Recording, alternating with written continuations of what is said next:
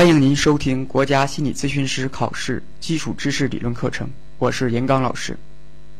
在下面的时间里，我们一起学习第四节记忆。记忆是过去的经验在头脑中的反应。心理咨询过程中，每每来访者回忆起往事的时候，都会潸然泪下或者愤怒不已。他们抱怨着过去。他们真希望能够回到过去，改变曾经发生的一切，但现在的科技还不能满足他们的愿望，于是他们往往选择惩罚眼前的亲人，惩罚当下的自己，让自己有各种痛苦的心理上的症状，或者是生理方面的症状。我们经常问来访者这样一个问题：过去的事情已经过去了，不会再回来。为什么还会影响现在的你呢？因为我痛苦啊！来访者会这样答。是什么让你痛苦呢？还能是什么？当然是过去发生的事儿啊！过去的事情已经过去了，不会再回来。为什么还会影响现在呢？啊，这句话大家好像觉得我是在重复。没错，咨询师就像没有听到来访者的答案一样，继续傻傻的这么问。但来访者往往不会再重复原来的答案，因为所有的来访者都有资格做思想家、做哲学家。他们会挖空心思的想这想这个问题的答案。他们会想：确实啊，过去的已经过去了，为什么还会影响现在呢？如果您刚刚接触心理学，或者您是一个急性子，可能很难理解来访者为什么会沉下心来思考，而为什么咨询师又会重复问来访者这样一个大家都知道的问题。但这就是咨询中每次都可能发生的事情。可以说，心理咨询的过程很感人。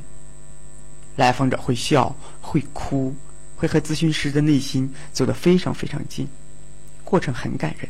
但是，这个过程就不好看，甚至可以说很难看，因为很难看得进去。我们在实际的心理实战演练过程当中，很多学员反映说，他们两个在说什么，我真的听不懂。其实这个也可能可以理解，因为。咨询它是在一个特殊的设置当中的一种关系，别人很难听得懂啊。那我们回到这个话题上，过去的事情已经过去了，为何还会影响现在？那就是这个问题。那要想解决这个问题，我们要清楚到底是什么影响着现在的选择和判断。前面我们学过神经系统。大脑结构就从这说起。遗传和生活经验让我们的大脑储存了大量的信息。当我们遇到生活事件的时候，就会自动的将生活事件与这些信息相对比。如果一致或者相似，就按照原来的方式处理；如果大相径庭，就会试图。改变外在的生活事件，当然，如果改变不了，就把这些事件纳入到储存的信息库当中。那这里说的储存的信息库，从专业的心理学角度讲，就叫做定义。那记忆记忆的这个词呢，大家已经是耳熟能详了，但我们仍然要好好学习一下关于记忆的知识。这不仅仅是为了考试。还因为记忆是人类智慧的根源，记忆是人类智慧的根源，啊，教科书上如是说。为什么过去的事情会影响现在呢？为什么过去的事情虽然过去，但对于他们的记忆，却储存在了我们的记忆中？可以说，并非。过去的事情影响了现在，而是对过去的记忆影响了现在。啊，我们再说一遍，并非过去的事情影响了现在，而是对过去的记忆影响了现在，就多了两个字。那这不是在玩文字游戏哦，而是对咨询有莫大的帮助。如果来访者仍然执着于过去的事件，那么他将深陷在对过去的回忆当中。如果来访者能够认识到是对过去的记忆影响了现在，那么他可以活在当下，进而略带兴奋的研究记忆是否可以改变。那过去没有办法改变了，而对过去的记忆是可以改变的。心理学研究告诉我们，记忆是建构的，那并非对过去百分百的复制。记忆不仅可以改变，而且时刻都在变化着。我们会忘记曾经发生的事情，我们。会想当然的认为自己记住的就是那样，可经过与一些人、一些曾经经历过这些事件的人去证实，我们会发现，自己记住的竟然就是我们想当然的那个样子。专业的讲，是自己的投射。我们可能记住失去亲人的某一个笑容。可能记住了重要他人的一句话，也可能记住了与初恋爱人的一次邂逅。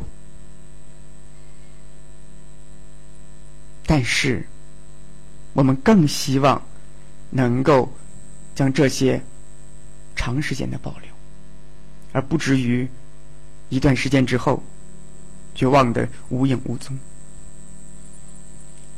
那么，为什么会忘记呢？如何能够在头脑中让这些多留一些时日呢？这对学生来讲更重要了，特别是我们现在呃在职人员在考心理咨询师这个过程更为重要。我们多么希望在这短短的几个月内所学的知识，等到五月份或者十一月份去考的时候，全部都能够提取出来。我们学了那么久，多么希望把这些知识都用上。可是，怎么能够记得更多？怎么能够保持的时间更久呢？好，如何改变已经建构起来的记忆？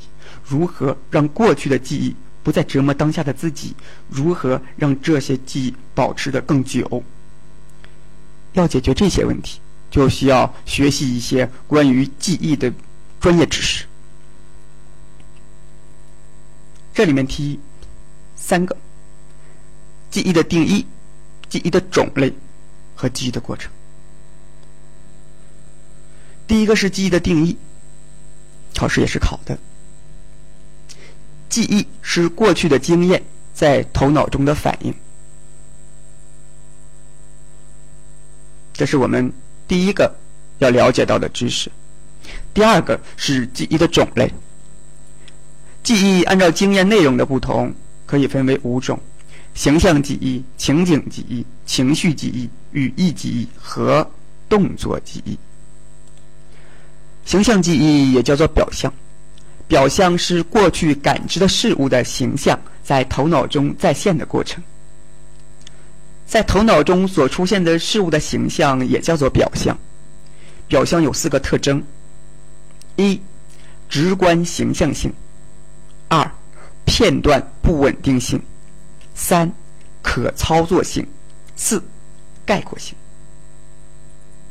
啊，再说一遍，表象四个特征：一、直观形象性；二、片段不稳定性；三、可操作性；四、概括性。这是表象。那么，按照是否能够意识到，我们又可以将记忆分为。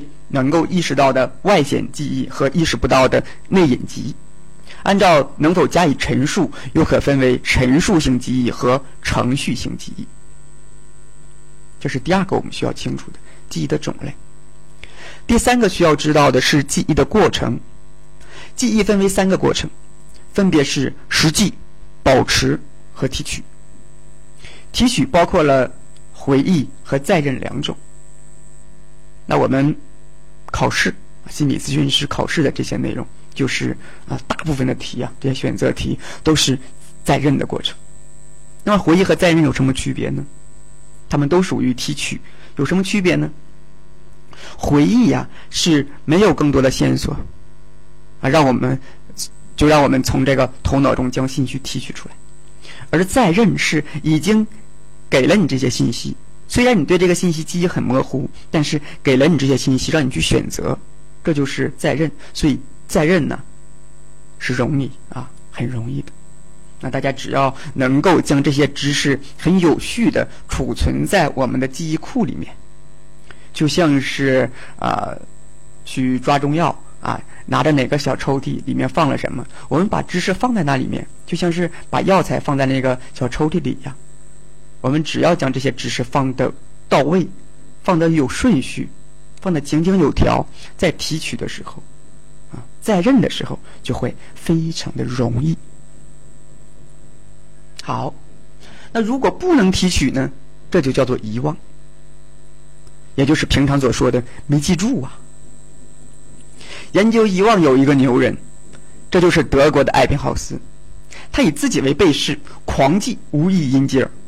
这些无意音节都是字典上根本没有的字儿，最终他得出一个结果，即遗忘的速率开始的时候很快，随着时间的推移，遗忘的速率便越来越慢，也就是遗忘的进程是先快后慢。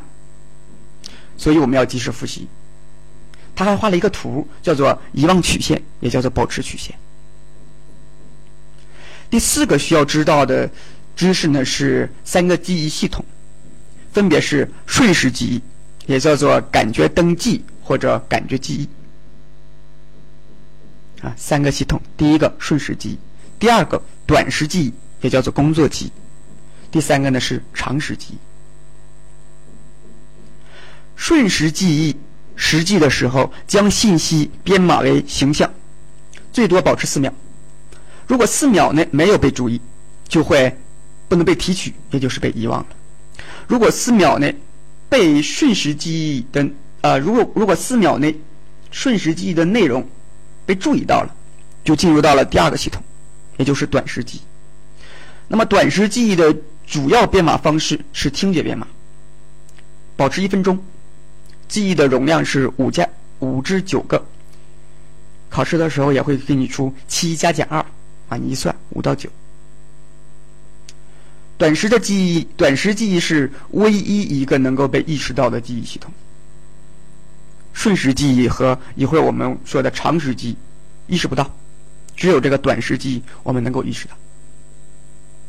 那如果一分钟内没有经过复述的处理，这些信息就会被遗忘；如果经过复述，那无论是机械性的复述，呃，就像小学生啊摇头晃脑背哈。呃呃，曲项向天歌，不断的背的时候，这是机械记忆，还是运用记忆术，比如说记忆宫殿呢，还有一些其他的记忆方法。那无论是哪一种，只要经过这种啊复述，短时记忆的信息就会被储存到长时记忆。这是一个容量无限、时间不限的记忆空间。编码方式有语义编码和形象编码。这里虽然能够给记忆信息一种。安全感、稳定感，但事实上呢，这里也不是没有危险存在的，因为还存在着对长时记忆有破坏作用的遗忘。总体上说，遗忘的原因有两种，一种是自然衰退，无论是大脑功能上的，还是记忆信息本身长时间没有被提取，那这是自然的衰退。另一种是干扰，干扰包括两种：前摄抑制和倒摄抑制。前摄抑制指的是先前学习的材料对实际和回忆后学习的材料的一种干扰作用；倒摄抑制呢是呃后学习的材料对实际和回忆先前学习的材料的干扰作用。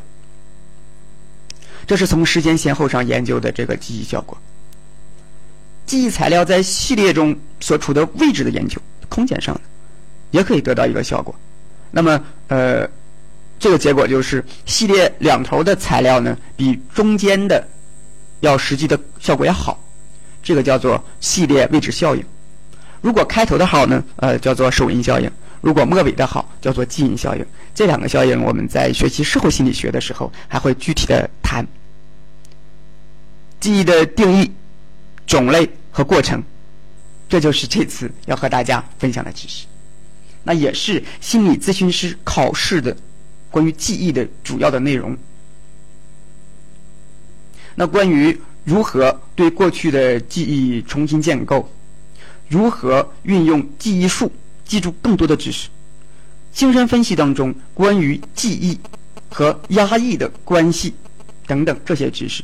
那请大家关注我们的课程，随时都可能更新哟。记忆的内容为思维提供了资源，下一节我们一起学习关于思维的知识。谢谢大家的收听，我是你们的朋友严刚。